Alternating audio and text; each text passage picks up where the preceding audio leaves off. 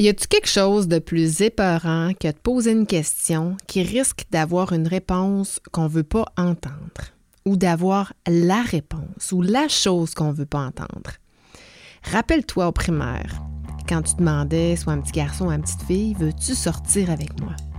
Coche oui ou coche non. Ça peut pas être plus clair que ça. Aujourd'hui, on parle de l'art de poser des bonnes questions. Parce que c'est pas toujours aussi simple qu'on pense de poser des bonnes questions. Bring me the next shiny new thing. Bienvenue dans mon univers. T'es un acteur, une actrice de changement ou tu veux le devenir. T'as plein d'idées, mais tu te fais dire on l'a essayé puis ça marche pas. Tu veux faire les choses autrement et avec bienveillance, alors t'es à la bonne place. Pour faire changement, c'est le podcast sur la transformation personnelle et organisationnelle. Je te partage tous mes trucs, mes outils, mes conseils, des exemples concrets de transformation pour que la gestion du changement, ça soit plus une fonction, mais une compétence. Bienvenue dans mon univers. Je commence avec trois raisons pourquoi c'est si important de poser les bonnes questions. Ensuite, on va rentrer un petit peu dans la théorie des questions ouvertes ou fermées. Je vais donner quelques exemples, plusieurs exemples de bonnes et de moins bonnes questions à poser. Puis, je vais aller dans la peur, les raisons pour lesquelles on n'ose pas poser les bonnes questions et les raisons pour lesquelles on ne donne pas toujours les bonnes réponses. Donc, première raison pour laquelle on devrait toujours poser les bonnes questions. Ça te permet d'aller chercher de l'information. En fait, ça ne peut pas être plus objectif initial que ça. La question, poser une question, en fait, c'est interroger, c'est des interrogations adressées à quelqu'un pour obtenir un renseignement ou une explication. Ça, c'est la définition du dictionnaire. Donc, poser une bonne question, pourquoi je la fais? Pour aller chercher de l'information. Ce qui m'amène à ma deuxième raison. Poser les bonnes questions, ça te permet de comprendre réellement les choses, les situations, les événements. Ça t'évite aussi des mauvaises interprétations. Donc, si je comprends, j'interprète pas. Et la troisième raison pour laquelle on doit poser des bonnes questions, ben c'est tout simplement parce que tu vas savoir où tu t'en vas. Tu vas pouvoir prendre les bonnes décisions ou poser les bonnes actions. Si ton petit ami dit non à la question m'aimes-tu, ben tu sais ce que tu, sais qu'est-ce qu'il te reste à faire.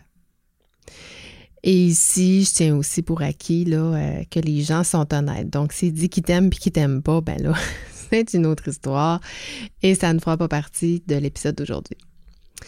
Bref, euh, parlons des types de questions. Puis là, je t'apprends rien. Hein. Tu vas aller sur Google puis tu vas dire type de questions. Il y en a deux. Des questions ouvertes puis il y a des questions fermées. Fermées, ben rappelons-nous, hein, c'est oui, c'est non. C'est noir, c'est blanc. C'est A, B, C, D. C'est toutes ces réponses, aucune de ces réponses, etc., etc. Donc, mon exemple d'ouverture, quand j'ai parlé du petit garçon ou de la petite fille qui demande Veux-tu sortir avec moi? C'est clair, c'est oui ou c'est non? S'il dit oui, ben, tu peux aller plus loin. Puis, bon, poser des actions. Puis s'il dit non, ben, tu t'arrêtes. Puis, soit tu fais ton temps ou tu cherches quelqu'un d'autre. C'est simple, hein? Donc, les questions fermées se présentent sous diverses formes. Comme je disais tout à l'heure, c'est des choix multiples, des menus déroulants, des cases à cocher, à classement. Quand on le fait d'une façon plus euh, intégrée dans un questionnaire. Mais ça peut, je, te parle en quelques secondes aussi qu'une question fermée, c'est pas juste dans un questionnaire, c'est aussi en individuel ou en groupe, avec d'autres personnes en fait. Mais pour revenir au questionnaire, si tu décides d'aller chercher des informations avec des questions, assure-toi dans un questionnaire d'avoir le plus de questions fermées possible. Puis je t'explique dans les prochaines minutes, tu vas comprendre pourquoi. En fait, pourquoi on pose des questions fermées? C'est qu'on veut pousser la réflexion. On veut pousser la personne à faire un choix et à trancher et à donner la vraie réponse qu'on veut entendre. Puis je vais te donner quelques exemples dans, quelques secondes aussi, mais tu sais, au pire, si la personne ne se retrouve pas dans les réponses, dans les choix de réponses qu'on lui donne, ben on peut ajouter une colonne sans objet ou une colonne je ne sais pas, je ne comprends pas aucune de ces réponses ou, euh, ou, encore mieux, veuillez expliquer votre réponse. Fait comme ça, la personne, si elle ne se retrouve pas dans la question, elle a une option, elle a une autre option. Puis là, attention au choix de réponse. Mauvaise question, mauvais choix de réponse. Pour moi, c'est du gaspillage. Tu peux pas recommencer deux fois un questionnaire. Tu peux pas demander deux fois à une personne de poser la question parce que malheureusement, tu avais mal réfléchi à ta question, tu avais mal pensé à ce que tu vas faire avec les réponses. Parce que pour poser des questions, surtout quand on a, euh, quand on n'est pas live, là, on a le temps de réfléchir à la vision, qu'est-ce qu'on veut faire avec l'information. Puis d'ailleurs, dans toutes les questions qu'on pose, on devrait se poser peut-être un peu plus instinctivement, mais la question pourquoi je pose cette question-là? Donc, le pire que tu puisses faire, c'est de retourner un questionnaire. Tu n'as pas deux chances d'envoyer un questionnaire. D'abord, tu perds ta crédibilité. Ensuite, ben, c'est du gaspillage de temps et d'énergie, au même titre que du gaspillage, à mon avis. Là, puis, euh, tu as le droit de pas être d'accord, mais comme c'est comme gaspiller de la nourriture ou gaspiller du papier ou gaspiller de l'eau, pour moi, c'est dans le même registre. Puis je vois tellement des gens poser des mauvaises questions, notamment ben, dans, mes accompagnements, euh, mais j'accompagne aussi, j'en ai sûrement déjà parlé là, avec le, le, cégep, de, cégep Garnou, l'école d'entrepreneuriat de Québec, les, les, entrepreneurs en démarrage d'entreprise. Puis il vient un temps où on doit sonder, c'est plus marketing dans cette, dans cette euh, optique-là, mais on doit sonder nos clients potentiels et là, il faut trouver une façon de les rejoindre et il faut leur trouver, faut leur poser les bonnes questions. Puis c'est un peu un échappatoire, hein, le questionnaire, parce que ça nous évite de rentrer en contact, en relation avec les gens. C'est moins gênant. Donc, c'est une option. Mais des fois, c'est une option un peu trop facile qu'on baffre et on n'a pas deux, deux chances de recommencer. Mais tout ça pour dire que il y a tellement des mauvaises questions puis des, mauvaises, des mauvais choix de réponse qu'on gaspille. Par exemple, mettons, je fais cocher quelqu'un plus, d'une case à une question pour laquelle on veut que les gens tranchent. Est-ce que les communications sont efficaces, par exemple? Si je dis que les communications sont efficaces, il faut que ça se réponde par un oui ou par un non. Je ne peux pas donner oui, euh, très bien, bien, neutre, pas bien, très pas bien, merdique. je peux pas parce que je sais pas qu'est-ce que je vais faire avec des très bien puis des biens. Il faut que ça soit oui ou non. parce que sinon, on s'y perd avec trop de choix de réponse. Donc, oui, il y a des questions qu'on peut donner des choix de réponse, mais plus on va faire trancher la personne, mieux ça va être. Puis, si la personne, c'est pas oui ou c'est pas non, ben dans certains cas, c'est je ne sais pas. Puis tu peux le valider aussi en individuel, en focus group. Euh, tu peux demander qu'on l'explique. Mais il faut trancher. C'est comme ajouter un peut-être dans la question. Veux-tu sortir avec moi?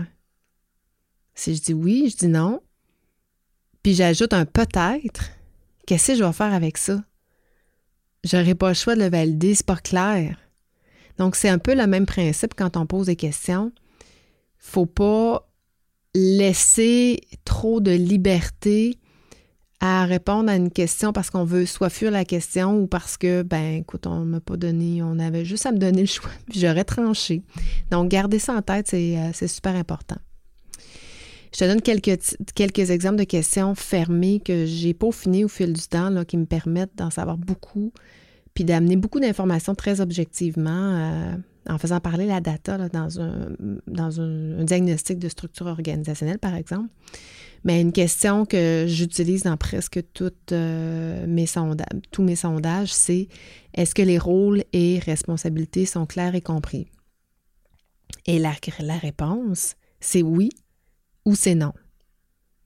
Fait imagine si je disais peut-être ou je ne sais pas ou qu'est-ce que je ferais avec l'information? Si je veux ramener l'information par la suite, ben, on ne sait pas si c'est clair ou c'est pas, euh, pas clair. Donc, ça me permet de dire 80% des gens répondent non, 20% seulement disent oui. Ça me permet vraiment d'arriver avec la statistique de la donnée qui est, qui est parlante.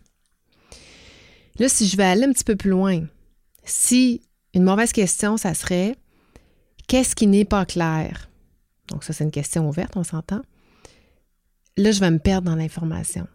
Ben, ce qui n'est pas clair, c'est telle affaire, telle affaire. Fait que je ne suis pas capable de corroborer parce que tout le monde va y aller selon sa logique, son interprétation, sa situation, ses frustrations, etc.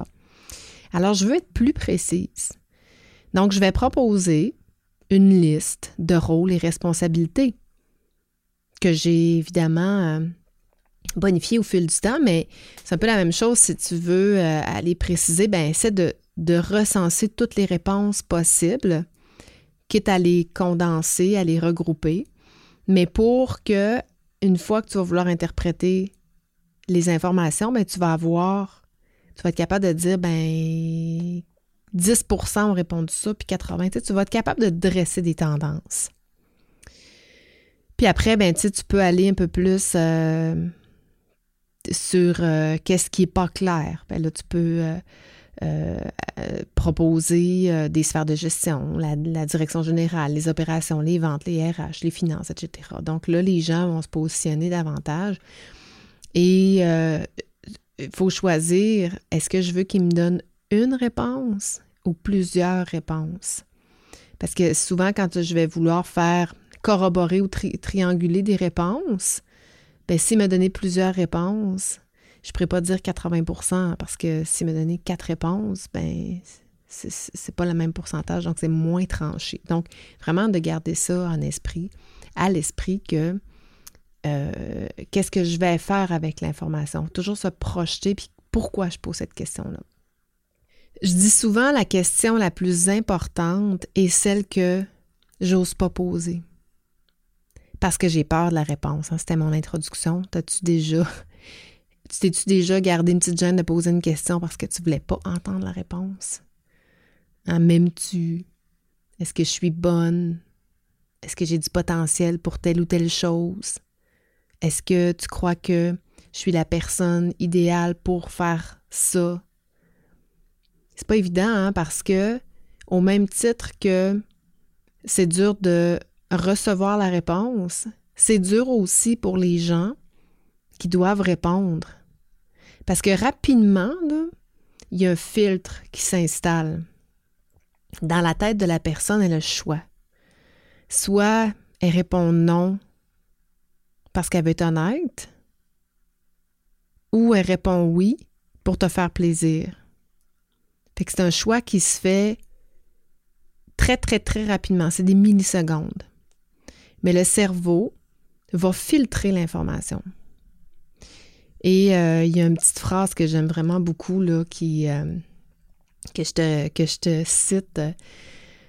C'est euh, entre ce que je pense, ce que je veux dire, ce que je dis, ce que l'interlocuteur entend, ce qu'il écoute, ce qu'il comprend, ce qu'il accepte, ce qu'il retient et ce qu'il fait du message, il y a un monde d'écart. Donc, entre ce que je pense, puisque la personne fait du message, il se passe plein, plein, plein d'affaires dans le cerveau, puis ça se passe très, très, très, très rapidement. Les filtres en communication, on dit souvent que les personnes sans filtre vont libérer ce qui leur vient à l'esprit sans réfléchir aux conséquences de ce qu'elles vont partager. Elles libèrent leur vérité, puis après ça, elles réalisent l'étendue des conséquences.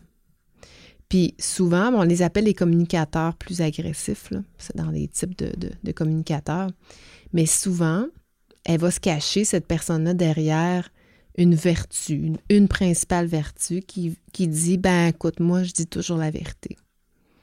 Mais est-ce que toute vérité est bonne à dire? Là est la question. Puis c'est challengeant hein, quand les gens, je fais faire un exercice de filtre, puis les gens sont un peu fâchés de, cet exercice-là, mais ça fait faire des constats, c'est vraiment hallucinant. Puis c'est parfois fondamental d'écouter quelqu'un nous dire ce que la majorité des, des autres pensent. Mais si au contraire, je suis dans un moment délicat et douloureux, ben, il va falloir que la personne mesure ses paroles et soit bienveillante tout de même. Puis là, je te donne un exemple d'une personne qui va dire quelque chose sans filtre. Elle va dire ben j'aime pas ta coupe de cheveux. Je préférais l'autre coupe. Ouch. Si maintenant que la coupe est faite, c'est comme OK. Quelqu'un qui va mettre un filtre va dire Ah, toutes les coupes te vont bien, mais celle d'avant mettait peut-être un petit peu plus en valeur. Donc le message est le même, mais il y a un filtre à travers ça pour ménager la personne à qui on parle.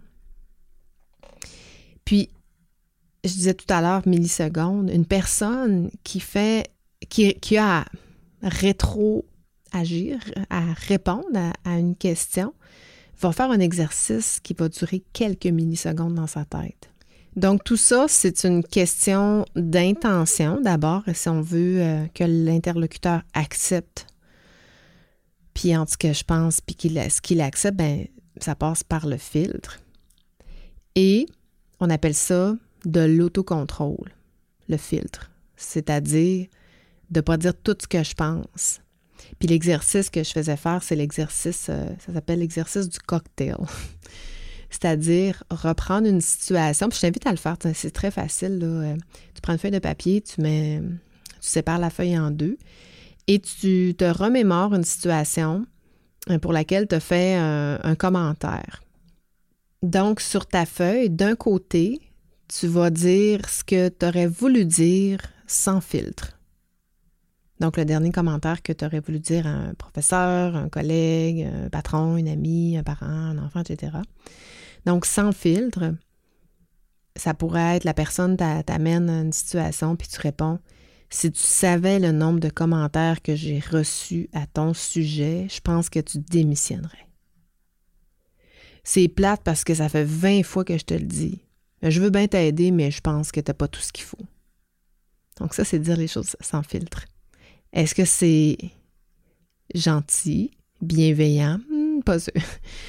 Et euh, la même réponse dite avec filtre pourrait être quelque chose comme Ouais, c'est vrai que c'est pas évident de gérer une classe. Hein? Euh, on va. Ben, en fait, cet exemple-là, c'était à des, à euh, conseillers pédagogiques. C'est pour ça que. Donc, on va essayer de trouver des outils ensemble pour faciliter des interventions. Donc, mais en dedans, dans ma tête, je me dis Esto, ça fait 20 fois que je te le dis. Puis j'ai plein de commentaires. Puis si tu savais tout ce que je sais, là, ben, tu serais démoli. Mais je filtre parce que je suis bienveillante à l'égard de mon collègue dans cette situation-ci. Donc, les questions ouvertes sont utiles pour leur part pour faire préciser le fond d'une pensée, faire préciser quelque chose, faire prendre position aussi. Puis je le disais d'entrée de jeu tout à l'heure, sont utiles dans le questionnaire, euh, sont aussi utiles pardon, dans, dans un questionnaire qu'en personne. Donc, une question ouverte dans un questionnaire, c'est utile aussi, mais idéalement, c'est d'en avoir le moins possible. Mais un exemple de question qui peut t'amener de l'information supplémentaire, euh, tu pourrais poser, par exemple, tu pourrais le cadrer en fait, mais tu sais, poser des questions comme euh, c'est quoi tes forces, c'est quoi tes, trois forces, tu te mets trois lignes, c'est quoi tes trois points de vigilance, euh, c'est quoi tes trois plus grandes responsabilités, c'est quoi ta perception des valeurs de l'entreprise? En une phrase, quelle est ta perception de la culture de l'entreprise? Etc. Donc, c'est des questions qui sont ouvertes, mais qui sont cadrées. En entretien, en consultation, souvent, ce que je fais, euh, je choisis mes questions après, mettons, une intervention pour que les gens consentent. Puis s'ils ne sont pas consentants, ben, ils n'ont pas le choix de me le dire. Par exemple, si je pose la question, qu'est-ce que tu en penses? Qu'est-ce que vous en pensez? Donc ça, la personne va pouvoir dire, par exemple, ben, je pense que c'est pas précis, qu'on se met à risque, que c'est excellent, etc. Donc, elle va aller euh, répondre à cette question de façon ouverte. Mais si mon intention, hein, rappelons-nous, on veut savoir qu'est-ce qu'on veut faire avec la question, c'est de faire consentir, je suis mieux de poser une question fermée. Donc, par exemple, au lieu de dire qu'est-ce que tu en penses, je peux dire est-ce que ça fait du sens? Ça se répond par oui ou par non. Si les gens disent oui, ben ils consentent. Et s'ils disent non, ils vont être obligés de m'expliquer pourquoi. Donc, je n'ai pas nécessairement besoin d'ouvrir la porte et je n'ai pas toujours besoin d'avoir toutes les objections parce que dans certaines situations, c'est bon que les gens s'auto-gèrent d'eux-mêmes et qu'ils n'expriment pas. Donc, dans certaines situations où ça peut être plus tendu, où euh, on a besoin de consentement, ben euh, si, par exemple, euh, ce matin, j'étais dans un mandat, puis le gestionnaire disait, ben, on devrait leur demander c'est quoi leur, leurs inquiétudes. Mais c'est une question très ouverte, puis qu'elle, là, il nous fait ressasser ben, de la merde, hein, qui fait, nous fait brasser, puis il nous fait pas nécessairement avancer. Alors que si je pose une question, par exemple, qu'est-ce que est-ce que tu as tous les outils pour travailler? Oui ou non? Oh, s'il répond non, ben qu'est-ce qui te manque? Tu vois, ça, ça, positionne la personne ailleurs. Ça l'oblige à prendre position, mais d'une façon positive. Si je lui dis qu'est-ce qui va pas, il peut te raconter sa journée selon l'humeur du moment. Et si je dis ça, ça va, c'est-tu correct, oui ou non? C'est différent. Donc, c'est assez théorique pour venir jusqu'à maintenant. Euh, assez basique aussi euh, comme, euh, comme question, mais ce qui m'interpelle le plus, puis ce que je trouve le plus important, puis dans le message que je veux passer aujourd'hui, c'est que au-delà de la théorie, il y a l'émotion. Puis t'as beau être habile à poser et à cibler les bonnes questions, encore faut-il que tu oses les poser. Puis dans un questionnaire avec des réponses fermées, c'est facile. C'est pour ça que les gens vont utiliser beaucoup le questionnaire. Puis à outrance, puis les gens se tannent, puis c'est pas toujours euh, le, bon, euh, le bon moyen. Puis c'est pas facile, hein, je disais tout à l'heure, la question la plus importante, c'est celle que tu n'oses pas poser. C'est celle qui reste en dedans de toi, celle qui te fait douter, qui te fait interpréter, qui te fait euh, trop réfléchir, qui t'empêche de dormir. Puis c'est pas, pas facile de poser la question. Par exemple, est-ce que je fais l'affaire? Euh, on le voit dans, souvent en reprise d'entreprise. Euh, Papa, penses-tu que j'ai du potentiel à prendre éventuellement ton rôle de président? Une question que les jeunes n'osent pas poser à leur papa, parce que tous les papas trouvent que leurs jeunes sont pas assez bons, parce qu'ils voudraient donc qu'ils soient comme eux ou meilleurs qu'eux. Ils sont tellement pleins d'inquiétudes. Mais si tu ne poses pas la question, si tu ne l'adresses pas, moi j'ai vu des situations traîner pendant 5 ans, 10 ans, 15 ans, 20 ans. Puis là, tu as un côté de papa qui ne croit pas son jeune, puis l'autre qui, qui, doute de lui parce que son père il a jamais dit. Alors que quand on rentre là-dedans comme faux, il y a d'autres choses qui se cachent là-dedans, mais, mais bref. Poser la question, par exemple, à ton ami, est-ce que tu parlé en mal de moi? Parce que poser des questions, pourquoi c'est difficile? C'est difficile quand on est sur sa valeur, hein, ma valeur, qu'est-ce que je vaux, ou sur ses valeurs. C'est quoi mes valeurs? Par exemple, l'honnêteté, le respect, la transparence. Et quand je suis là-dedans, c'est drôlement déstabilisant parce que si je demande à quelqu'un de juger ma valeur et qu'il ne la juge pas à la hauteur de mes attentes, je peux être très, très déçue. Mais est-ce que j'aime mieux le savoir ou pas? Hein? Comme je disais tout à l'heure par rapport au filtre, des fois, c'est bien qu'on se fasse dire les vraies affaires. Ça nous permet de prendre les bonnes décisions, de, poser les bonnes actions, de prendre la bonne direction. Mais c'est pas toujours facile s'il y a du senti, si tu te dis ah, j'ose pas poser la question, je peux pas demander, mais dis-toi qu'il y a un problème puis qu'il faut que tu le clarifies. Puis une façon pour te préparer.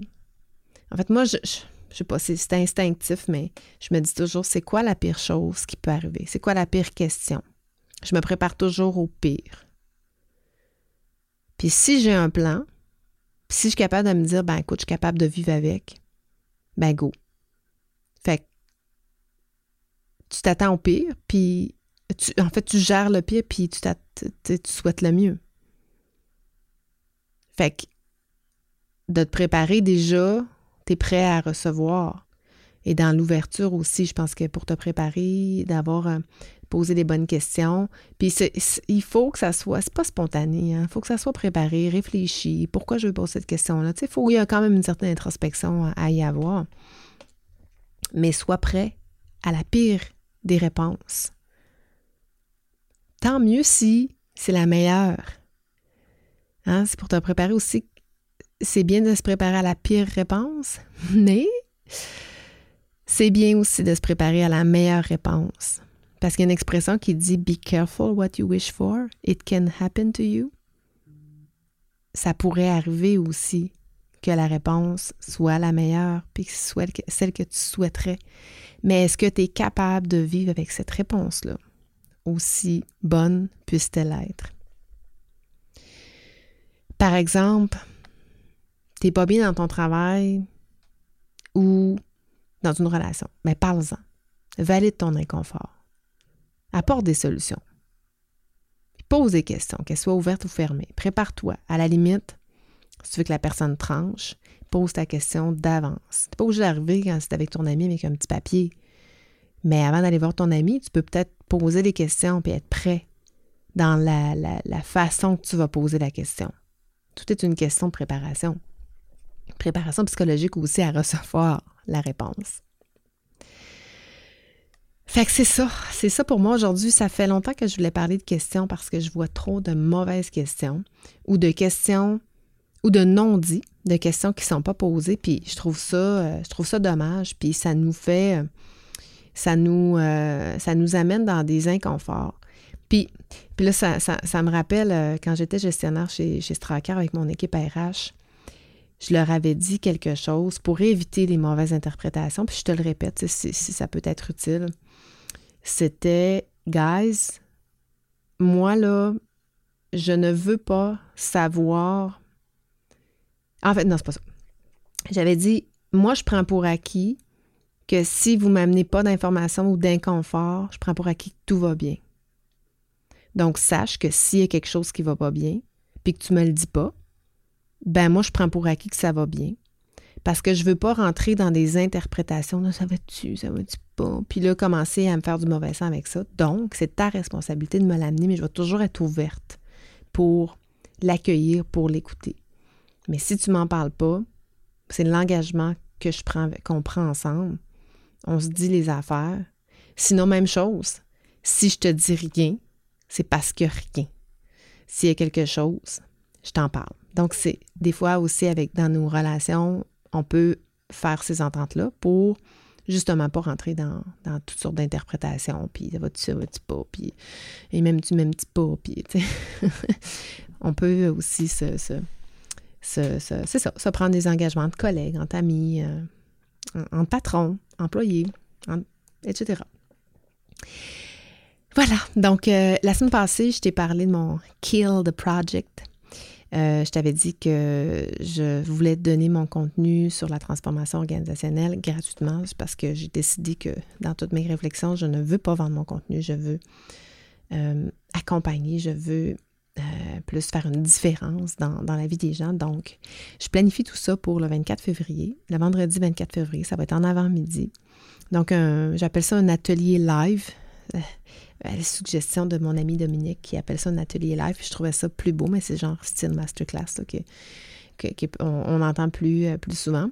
L'avant-midi, ça va être un 3 heures où je te partage toutes les étapes d'une transformation organisationnel. Donc, euh, je, te, partage ce contenu-là. Il y a des gens qui étaient inscrits à la formation, qui ont décidé d'assister à ça gratuitement. C'est l'option que je leur ai donnée. Donc, il y en a qui vont être là et qui, qui s'étaient inscrits. D'autres qui vont, qui vont pour qui euh, je, vais, je vais faire l'accompagnement, puis d'autres qui réfléchissent. Donc euh, voilà, c'est un peu le, dénouement de, toute cette saga. Ben, c'est pas une saga, c'est pas ça. Les gens étaient super ouverts, puis les gens ont vraiment apprécié cette transparence-là.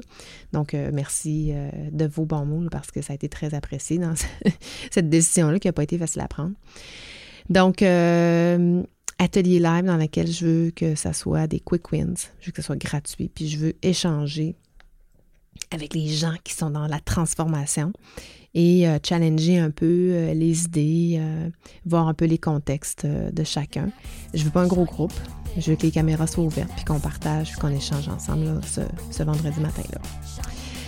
Donc voilà, c'est tout pour moi aujourd'hui. On se reparle la semaine prochaine.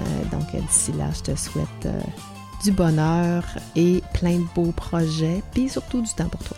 Donc, t'embrasse. Ciao, ciao. Bye.